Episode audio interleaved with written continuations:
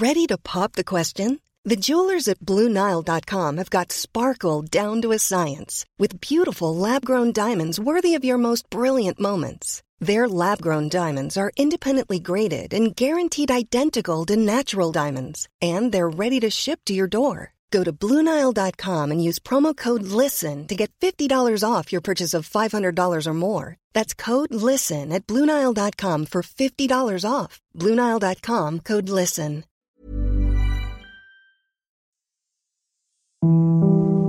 Hier ist der astrologische Podcast Astropod. Herzlich willkommen. Es ist Freitag. Das hier ist Folge 113. Ihr hört den Astropod mit Alexander von Schlieffen. Und Kati Kleff. Einen wunderbaren Artikel habe ich gelesen über dich, mein Lieber. Gratulation, was für ein großartiger Ritterschlag. Am vergangenen Wochenende, am Samstag, die Astrologie so präsent in der Taz. Wie fühlst du dich? Warst du zufrieden? Ich bin überaus glücklich, weil das das erste Mal ist, dass man sagen kann, dass in diesen Medien die Astrologie so unglaublich respektvoll äh, behandelt, beschrieben wird. Das liegt aber auch an der Autorin, die ist einfach eine Granate. Die ist so brillant und es ist auch lustig, wenn wir uns unterhalten über die verschiedenen Themen. Ich kann die fast nie überraschen. Das ist dadurch natürlich für mich eine große Herausforderung.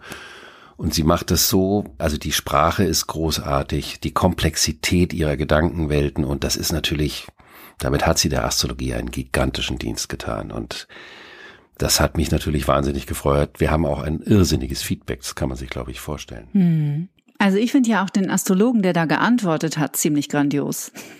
Kleiner Tiefstapler. Der hat es einfach jetzt schon ein paar Jahre hinter sich, deswegen ist er ein bisschen geübt. Aber dass das jetzt im Jahr 2022 in so einem Magazin, in so einer Zeitung wie der Taz erscheint, das hättest du dir ja wahrscheinlich vor drei Jahren auch noch nicht träumen lassen, oder? Da war es ja eher so in der, in den Hochglanzmagazinen Boulevard und etc. war ja die Astrologie natürlich ein gern gesehener Gast, aber in der Taz und dann auch in so einer ernsthaften Anmutung ja auch, muss man sagen. Das stimmt. Ähm das Gespräch über diesen Artikel gab es aber schon vor anderthalb Jahren und ich habe damals gesagt, grundsätzlich wäre ich dafür, erst ab dem Jahr 2022 in einem solchen Medium mit dem Thema Astrologie auf so einer Ebene aufzuschlagen, weil ich der Meinung war, dass in den Jahren davor die Zeit noch nicht reif dafür war. Und wenn das dann durch den intellektuellen Zynismus der Vielwisser zerrissen wird und es nicht zu einer substanziellen Auseinandersetzung kommt, dann ist niemandem damit geholfen. Mhm. Und da sind wir mittlerweile schon ein Stück weiter. Da zitiere ich einen Song von, ich glaube, Tokotronic. Die Idee war gut, aber die Welt noch nicht bereit. Das gibt's ja verdammt oft.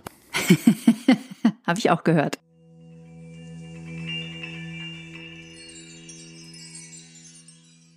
Eine ereignisreiche Woche liegt hinter uns, aber eine ereignisreiche Woche liegt auch vor uns. Ich weiß, dass wir morgen eine Sonnenfinsternis zu erwarten haben. Das stimmt. Ich bin mir nicht sicher, ob es eine partielle ist oder eine komplette, die wir hier einfach nicht mitbekommen in unserer Zeitzone. Und ich weiß, dass es ganz interessant ist im Hinblick auf die Wahlen in Frankreich, die nun endgültig abgeschlossen sind nach den Stichwahlen. Ja, diese Sonnenfinsternis ist relativ exakt. Dann gibt es noch eine weitere Sonnenfinsternis und zwei weitere Mondfinsternisse dieses Jahr. Und diese Sonnenfinsternis ist deswegen besonders wichtig, weil sie sich auf eine Konstellation zwischen dem 30. Juli und dem 2. August vorab bezieht, nämlich mhm. wenn der Uranus, der Herrscher der 200-jährigen Luftepoche, der den Wertewandel symbolisiert, wenn der dann auf den Drachenkopf geht in dieser Zeit, dann geht es wirklich darum, auf den Punkt zu bringen, wo die neuen Wege lang gehen sollen. Und das wird durch diese Sonnenfinsternis am Samstag erst einmal antizipiert. Mhm. Und natürlich bedeutet das auch, weil eine Sonnenfinsternis heißt ja, dass der Mond die Sonne verdunkelt. Also symbolisch gesehen, der Mond symbolisiert das Unbewusste und die Nacht eben. Wir reagieren ja emotional nachts auch anders als tagsüber. Und die Sonne regiert das Tagesbewusstsein. Und wenn also das Unterbewusste, das Nachtbewusstsein, das Tagesbewusstsein verdunkelt, dann wird man natürlich auch konfrontiert mit unbewussten Ängsten. Und in diesem Fall geht es um das Thema Sicherheit. Mhm. Jetzt geht es für uns darum, Sicherheit auf Basis eines Wertewandels für die Zukunft, nicht von heute auf morgen, aber für die Zukunft im Luftzeitalter komplett neu zu definieren. Und dazu gehört eben weiterhin, trotz allem, was gerade in der Welt geschieht, das Thema Klimawandel, die ökologischen Fragen, also der Umgang mit dem Körper der Erde, also mit unserem Naturkörper. Aber dadurch, dass der absteigende Mondknoten im Skorpion sich befindet, also das gegenüberliegende Zeichen vom Stier, versucht man noch Sicherheit durch Kontrolle zu bekommen. Und damit werden wir gerade überall konfrontiert. Und man kann sagen, dass diese gesamte rechtspopulistische Bewegung, die sich zwar für wahnsinnig klug halten und auf die Fahnen schreiben, dass sie für die Zukunft arbeiten wollen, die kommen von ihrem Denken komplett aus dem Erdreich. Mhm. Und das wird uns komplett auf die Füße geschmissen in dieser Zeit, auch um diese Eklipse. Und dazu gehört auch die Wahl in Frankreich, die ja ein Sieg auf der einen Seite, auf der anderen Seite aber auch nicht nur erfreulich ist, weil die Rechtspopulistin trotzdem wahnsinnig viele Stimmen hat, was mhm. auch historisch gesehen in Frankreich mit Nichtaufarbeitungsthemen wahrscheinlich zu tun hat, worüber wir vielleicht gleich noch kurz sprechen können. Und gleichzeitig muss man sagen, das Problem der Erdepoche ist bei allen fantastischen materiellen, technischen Innovationen und Errungenschaften, dass Erde auch ein träges Element ist. Kann man sich ja vorstellen, die Erde, ein Klumpen Erde ist was anderes als ein bewegtes Wasser oder ein bewegter Wind. Und das hat natürlich dazu geführt, dass wir träge geworden sind. Vor allen Dingen in der PR-Phase, in den letzten 40 Jahren, wo es ja auch eine Art Vermarktungsdoktrin gab, die auch eine Art von Ismus ist. Und die hat uns unfassbar träge in dem sich einnisten in diesem Materialismus gemacht. Und deswegen brauchen wir diese krasse Konfrontation mit den Schlacken des Erdreichs, also Rassismus, Antisemitismus, all diese ganzen Themen, die uns dadurch auf die Füße fallen. Und dann gehört natürlich auch dazu, das ist ja, wenn man sich das historisch anschaut, in Frankreich gab es ja eine große Kollaborationsbewegung im Zweiten Weltkrieg und die haben zugweise jüdische Mitbewohner in Konzentrationslager nach Deutschland deportiert. Aber dadurch, dass sie nach dem Krieg auf der Siegerseite waren, mussten die das alles nicht aufarbeiten. Mhm. Und das ist, das hat was mit dieser Vichy-Regierung zu tun. Das ist also ein großes Kapitel, aber wir sind ja hier Astrologen und keine Historiker. Aber im Sinne der Konstellation mit dem nicht aufgearbeiteten alten Verstrickungen, die nun mal zu einer Eklipse gehören, weil die auf den Mondknotenachse stattfindet oder Drachenkopf und Drachenschwanz, worüber wir ja oft sprechen, da wird man immer mit den ungelösten Verstrickungen und Geschäften konfrontiert. Und deswegen kommt das, wie gesagt, am Ende des Erdreichs so massiv, so klumpig, und auch sprichwörtlich so braun daher. Mhm. Und das ist so wie ein brachialer Weckruf schon an die Gesellschaft. Gleichzeitig ist es ja auch unter Umständen ein kleiner Funke Hoffnung, wenn man eben an Demokratie und Pluralismus und Humanismus interessiert ist, dass äh, die Rechtspopulisten auch immer wieder in ihre Grenzen gewiesen werden. Mhm. Absolut. Ich hoffe, das war jetzt nicht zu politisch. Nein, überhaupt nicht. Ich kann mich erinnern, als wir das Jahreshoroskop für das Jahr 2022 zusammen gemacht haben, dass du über diese Zeit rund um Ende Juli gesprochen hast und dich wahnsinnig darauf gefreut hast. Das ist mir total hängen geblieben. Und das, was da jetzt dann äh, morgen mit dieser Sophie, wenn ich sie mal hier so liebevoll so abkürzen darf, geschieht, hast du gesagt, das antizipiert schon von diesem Ereignis am 30. Juli das antizipiert etwas von dem Ereignis und das können wir natürlich auch runterbrechen auf jedes einzelne, auf, auf unsere Leben, auf die Leben unserer ganzen ZuhörerInnen. Dass es also die Frage ist, wo werde ich immer wieder in die Versuchung geführt, aus einer alten Symbiose Sicherheit zu schöpfen, obwohl sie mir die neue Sicherheit nicht gibt. Das kann sich auf Beziehungen beziehen, die Bezogenheit zur Beziehung. Das kann sich auf bestimmte Geschäftsgebaren beziehen. Das kann sich darauf beziehen, was man glaubt, woraus man seine materielle Sicherheit überhaupt ziehen kann. Also diese Sonnenfinsternis ist eine große Herausforderung für die Frage, wo und wie definiere ich meine Sicherheit für die Zukunft. Mhm. Ich glaube, dieses Streben nach Sicherheit, äh, das ist auch etwas, das unbedingt noch mehr ins Bewusstsein darf, weil wir einfach neurobiologisch aufgrund unseres gleichermaßen genialen und aber auch sehr herausfordernden Gehirns praktisch unbewusst biologisch gezwungen sind, immer nach Sicherheit zu streben. Das ist das, was das Gehirn macht. Es sucht immer wieder nach Sicherheit. Ich hatte interessanterweise vorgestern äh, mit meiner besseren Hälfte, hätte ich fast gesagt, ein fast philosophisches Gespräch zu diesem Thema. Und ich kam zu dem Schluss, ich glaube, dass ein Konflikt, in dem wir Menschen häufig stecken, ist, dass die Seele wachsen will und sich entfalten, aber das Gehirn will genau das Gegenteil. Das Gehirn will, dass wir da bleiben, wo wir sind. Und dieser Konflikt wird im Laufe des Lebens immer massiver. Also die Seele bahnt sich einfach immer massiver ihren Weg ans Licht und das Gehirn deckelt von oben drauf und dann wird's einfach, übrigens in der Regel zwischen 40 und 50, echt anstrengend so im Alltag. Wie findest du das? Kann man das astrologisch deuten?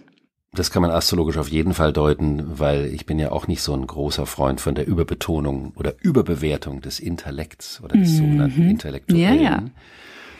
Und der Konflikt zwischen Seele und Hirn, den finde ich ganz wunderbar. Ich wäre sogar geneigt zu sagen, man könnte die Seele an den Drachenkopf stecken, also an den aufsteigenden Mondknoten und das Hirn an den Drachenschwanz. Das hält fest an diesen alten Sicherheitsvorstellungen. Also das wäre ein durchaus passendes und auch ein schönes Bild. Das machen wir jetzt einfach. Das tun wir jetzt einfach. Und das ist ja auch, das ist ja auch der reale Konflikt, in dem Menschen sich oft befunden haben in den letzten zwei Jahren, dass ja. sie gesagt haben, wenn ich denke und wenn ich Zeitung lese, drehe ich durch, aber mein Bauch sagt mir was anderes. Ja. Mein Bauch sagt mir, dass vieles von dem, was gerade geschieht, so abgefahren, so pervers, so schrecklich es ist, irgendwo auch richtig ist, weil es aus irgendeinem Grund geschehen muss. Aber der Kopf versucht es mit dem Verstand zu regeln und dem Verstand sind einfach brachialste Grenzen gesetzt. Mhm. Und dem wurden vor allen Dingen im Erdreich die, die mechanischen Grenzen gesetzt. Mhm. Das kausale Denken, das naturwissenschaftlich kausale Denken als Doktrin sozusagen, ist natürlich eine Denkgrenze ersten Grades. Mhm. Und da war ja die Seele auch nicht en vogue. Nee. Das darf man nicht vergessen. Überhaupt nicht. Also zumindest überhaupt nicht ernst genommen, was ich Wahnsinn finde, weil sie ja die Essenz unseres Seins ist oder zumindest eine ganz entscheidende. Und ja angeblich 21 Gramm wiegt. Kennst du diese? Die Seele? Ja. Es gibt die Beobachtung, das habe ich zumindest mal gelesen, dass Menschen, wenn sie sterben, 21 Gramm leichter sind. Und daraus entstand die Idee, dass die Seele den Körper verlässt. Dann müsste man ja sagen, dass das Hirn unfassbar schwer ist, weil es so gravitätisch ist. Ja, es wiegt ja, glaube ich, auch zweieinhalb Kilo, oder? Ja, das ist ja amtlich. Zweieinhalb Tüten Milch, wenn man das mal in so einer Erdreichkategorie versucht zu verorten. Wir schweifen ab, Herr von Schlieffen. Dann gehen wir nach Frankreich zurück. Gerne. Also Burroughs Furniture is built for the way you live. From ensuring easy assembly and disassembly to honoring highly requested new colors for their award-winning seating, they always have their customers in mind. Their modular seating is made out of durable materials to last and grow with you. And with Burrow, you always get fast, free shipping. Get up to 60% off during Burrow's Memorial Day sale at burrow.com slash ACAST. That's burrow.com slash ACAST. burrow.com slash ACAST. Es ist die Frage, ob man wirklich stolz auf die Franzosen sein soll oder ob man sich fragen soll, ob sie jetzt mal begreifen, was die Aufgabe der Verarbeitung der unverarbeiteten Dinge des Erdreichs sind. Und wenn wir uns das Horoskop von Macron anschauen, ist das wahnsinnig interessant. Mhm. Oder wie Frau Kleff sagen würde, spannend. Spannend. Der ist ja ein Doppelsteinbock und dem wird Arroganz vorgeworfen. Und wir können sagen, wenn es zwei Zeichen gäbe, die wenn überhaupt für Arroganz disponiert wären, mehr als andere, bitte hier keine Klischee-Astrologie, dann wäre es der Steinbock und der Löwe. Und der Steinbock, die Arroganz des Steinbocks kommt aus der Identifikation des Egos mit dem sozialen Status quo. Also wenn ich im Kontext des sozialen Status quo was ordentliches erreicht habe und wenn ich mich nur mit bedeutsamen Menschen in ihren Privatjets treffe und äh, um die Welt reise, dann bin ich ein relevanter Mensch. Das ist der Schatten des Steinbocks. Mhm. Die Statusgeilheit, so kann man das ganz simpel formulieren. Die eigentliche Aufgabe des Steinbocks ist, eine Riesenverantwortung zu übernehmen. Und das ist eine fantastische, ist eine würdevolle, eine ehrenvolle Aufgabe. Und jetzt hat er, ist der Macron ein doppelter Steinbock. Also der ist praktisch voll in die Hasenfalle, in die Mäusefalle der Arroganz getappt. Mhm. Jetzt hat er aber eine Konstellation zum Zeitpunkt der Wahl, wo ich auch ehrlich sagen muss, ich vermutet hatte, dass er die Wahl nicht verlieren kann. Und zwar aus einem Grund. Er hat den Pluto auf dem Aszendenten. Und ich möchte versuchen zu erklären, was das bedeutet. Der Aszendent ist der individuelle Grund, warum man ins Leben getreten ist. Also mhm. man könnte sagen, der, der Schicksalsantrittsmoment. Warum ist man hier? Worum geht es in der Biografie in dem Leben? Und der Pluto ist die Verstrickung. Und das bedeutet, dass wenn der Pluto auf den Aszendenten kommt, kann das eine totale Individualisierung deines Lebens bedeuten. Nämlich, dass du so etwas wie eine zweite Geburt in deinem Leben durchläufst. Mhm. Das ist aber eine extreme Geburt. Das ist wie ein zweites Durchtrennen einer Nabelschnur. Und das kann dazu führen, dass du entweder, wenn du diese Konstellation hast, aber bitte jetzt niemand draußen jetzt das Gefühl haben, Hilfe, Hilfe, dass du an der Nabelschnur erstickst, wenn deine Verstrickungen zu verstrickt sind. Das konnte ich bei Herrn Macron in, im Rahmen meiner möglichen Untersuchung nicht feststellen. Und da habe ich gesagt, das ist vermutlich überhaupt eine Art Neugeburt für ihn, sich aus der Verstrickung mit diesem dämlichen Status Quo-Thema zu befreien und überhaupt erst in seine eigene Umlaufbahn zu kommen und seine Aufgabe neu zu begreifen. Also das könnte für ihn bedeuten, dass er überhaupt erst jetzt richtig anfängt zu arbeiten, was zumindest tendenziell bei einer gewissen Demutsbekundung nach dem Gewinn dieser Wahl von ihm zu hören war, wenngleich man natürlich auch immer sagen muss, was Politiker in einem solchen Moment öffentlich sagen, ist ja auch irgendwie Kalkül und inwieweit man diese Dinge als authentisch äh, wahrnehmen kann, das ist, das obliegt dem Zuhörer. Mhm. Aber er hat auch noch eine zweite Konstellation. Nämlich er hat den Mond und das ist beim Politiker die Identifikation mit dem Volk. Im Zeichen Stier, also auch ein Erdzeichen. Das heißt, er ist ein dreifach Erdheini. Ich nenne ihn mal erstmal nicht Molch, sondern ein, ein Erd, äh, ein gravitätischer Erdbewohner. Ich mag ihn jetzt schon. naja, und Stier ist auch die Identifikation mit den materiellen Werten. Mhm. Und die Kombination aus Stier und Steinbock hat schon eine Affinität zu vollen Bankkontos und Luxusprodukten. Das kann ich mir gut da, vorstellen. Ja, aber das kann auch eklig sein. Wenn das zu viel wird, dann sind das so arrogante, mhm. also das sage ich jetzt nicht über ihn, sondern so eine Konstellation kann dazu führen. Aber der hat den Uranus, also den Veränderer, den hat er auf seinem Mond sitzen. Und der sagt, hör auf mit dieser emotionalen Identifikation, mit dieser Form von Prestigematerialismus. Und die Kombination aus der Nabelschnur um Hals und dem Arschtritt hinsichtlich des Statusdings könnte dazu führen, dass er sein Wirken komplett neu begreift. Und interessant ist, dass äh, die Frau Le Pen, Le Pen die hat ein, den Uranus in Spannung zur Sonne und das bedeutet, erfinde dich neu. Finde eine neue Rolle. Das heißt, es könnte sein, die soll was ganz anderes machen. Hm. Ja Vielleicht züchtet eine, sie Bienen. Wir wissen es nicht. Das wäre eine durchaus vernünftige Tätigkeit. Oder sie kreiert Gärten, wo die Bienen wachsen können, genau. Das wäre auf jeden Fall im Sinne des Klimawandels. Das wäre definitiv im Sinne des Klimawandels. Also wir können sehen, diese Eklipse, diese Sonnenfinsternis, die hat es wirklich in sich. Wir können natürlich nicht alle Themen, die gerade in der Welt sind, durchsprechen. Mm. Wir werden trotzdem zum Ende dieser Folge noch einen weiteren äh, großen und sehr bekannten Mann beleuchten, der in der zurückliegenden Woche für ordentlich Schlagzeilen gesorgt hat. Aber vielleicht erzählst du uns erstmal, was an Konstellationen zumindest noch ansteht, außer dieser Eklipse morgen am Samstag. Ja, diese Eklipse ist schon so relevant, dass eigentlich das andere kleinteilig dagegen ist. Aber ich sag ganz kurz, am Montag geht die Venus in das Zeichen Widder. Das heißt also, alles, was mit Beziehungen zu tun hat, bekommt einen fordernden Charakter.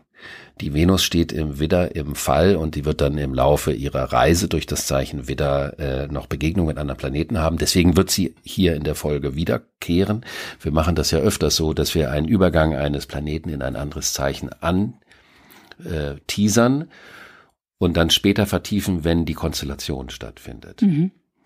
Und Venus im Widder bedeutet, da ist sozusagen der urgegebene Charme der Venus wird so ein bisschen vermännlicht, herb gemacht. Das ist so ein herber Duktus des Kumpelhaften, sich mit dem Ellbogen mal anstupfen als Liebesbekundung.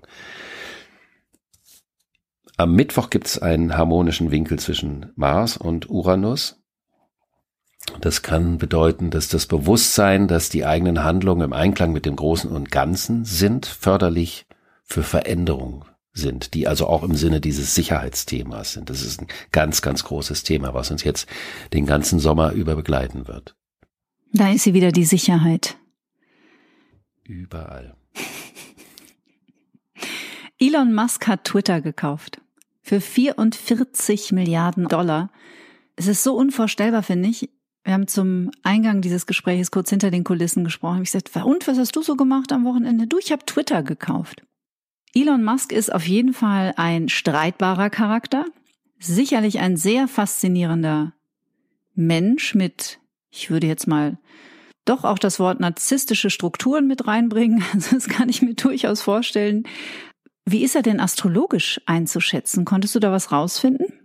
Astrologisch ist er jemand, der, obwohl ich gehört habe, dass er viele Beziehungen hatte und irgendwie unterbrochene Geschichten immer, ist er auf eine bestimmte Art auch ein Einzelgänger. Also ein Ich-Verifikationsmensch. Das heißt also, die Engen, die, nicht die Engländer, die wundervollen Beatles haben mal einen Song gemacht, der heißt Fool on the Hill. Mhm. Day after day, alone on the hill. Derjenige, der sich immer aus der Gemeinschaft rauszieht, weil er ihr nicht wirklich traut, um dann für sich alleine was zu machen. Und jemand, der, wenn man zum Beispiel ihm Angebot macht, der muss das für sich selber rausfinden. Ob das verifizierbar ist. Das meinte ich mit dem, was ich eingangs sagte. Dann ist er ein Krebs und da könnte man natürlich das Gefühl haben, da ist doch ein bisschen Wehrhaftigkeit gegeben. Aber die Gesamtanlage ist sehr auf das Ich bezogen. Dann hat er eine Konstellation in dem Bereich, wo es um die anderen Menschen geht, in dem Horoskop. Das Horoskop ist ja ein Kreis und der wird in vier Viertel unterteilt und da gibt es einen Sektor, der steht für das Ich, einer steht für die Familie, einer steht für die Beziehung und einer besteht für die Beziehung für die Welt. Und in dem, in dem Teil, wo es um die Beziehung zu anderen Menschen steht, da hat er nur den Mars drin stehen. Mhm. Und der Mars ist ja der Kämpfer. Und dieser Mars steht im Zeichen Wassermann. Und über das Zeichen Mars im Wassermann haben wir auch schon mal gesprochen. Das ist die kalte Wut.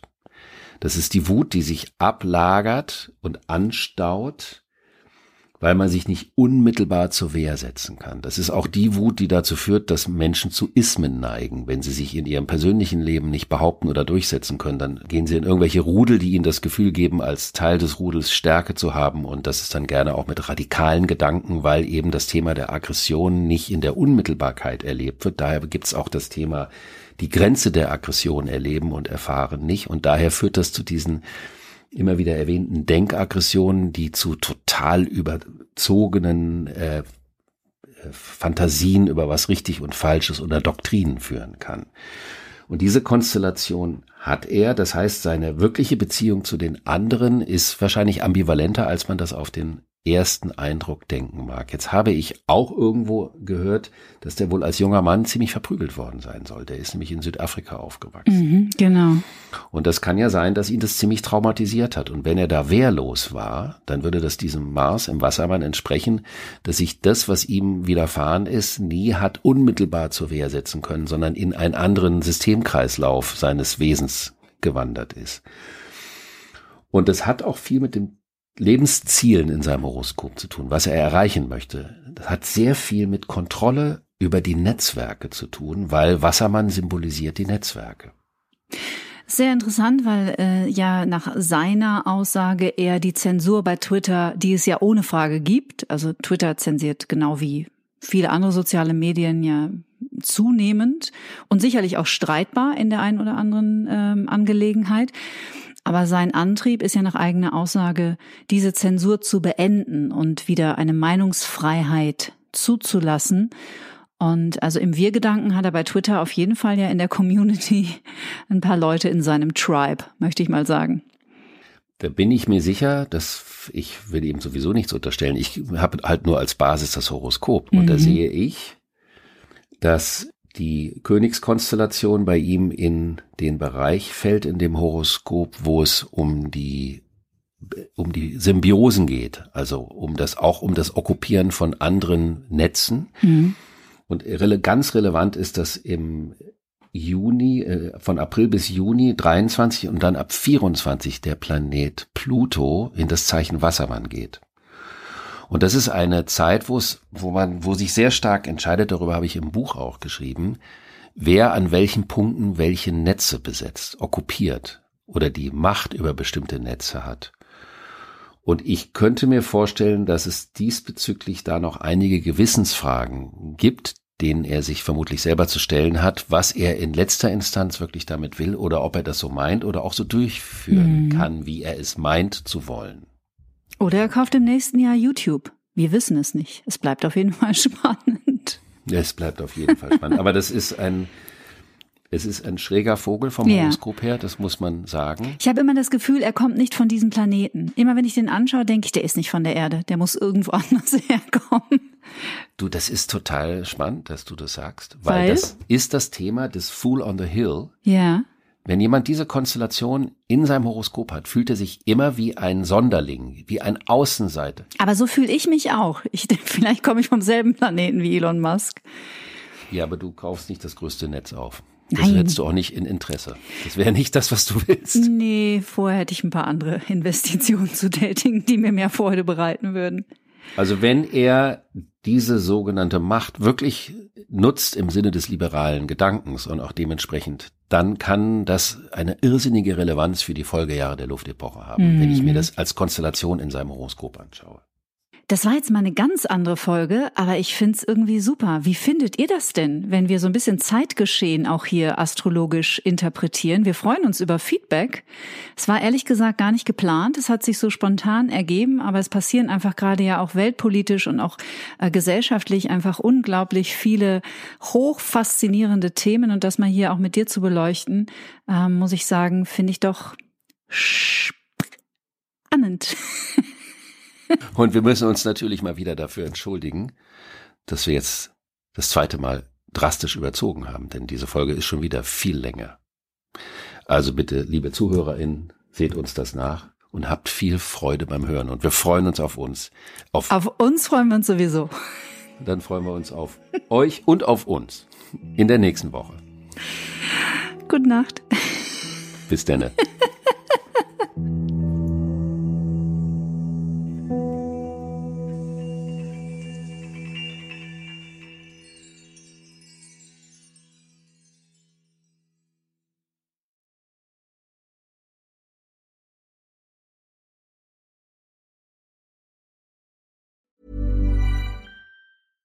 Want flexibility? Take yoga. Want flexibility with your health insurance? Check out United Healthcare Insurance Plans. Underwritten by Golden Rule Insurance Company, they offer flexible, budget friendly medical, dental, and vision coverage that may be right for you. More at uh1.com.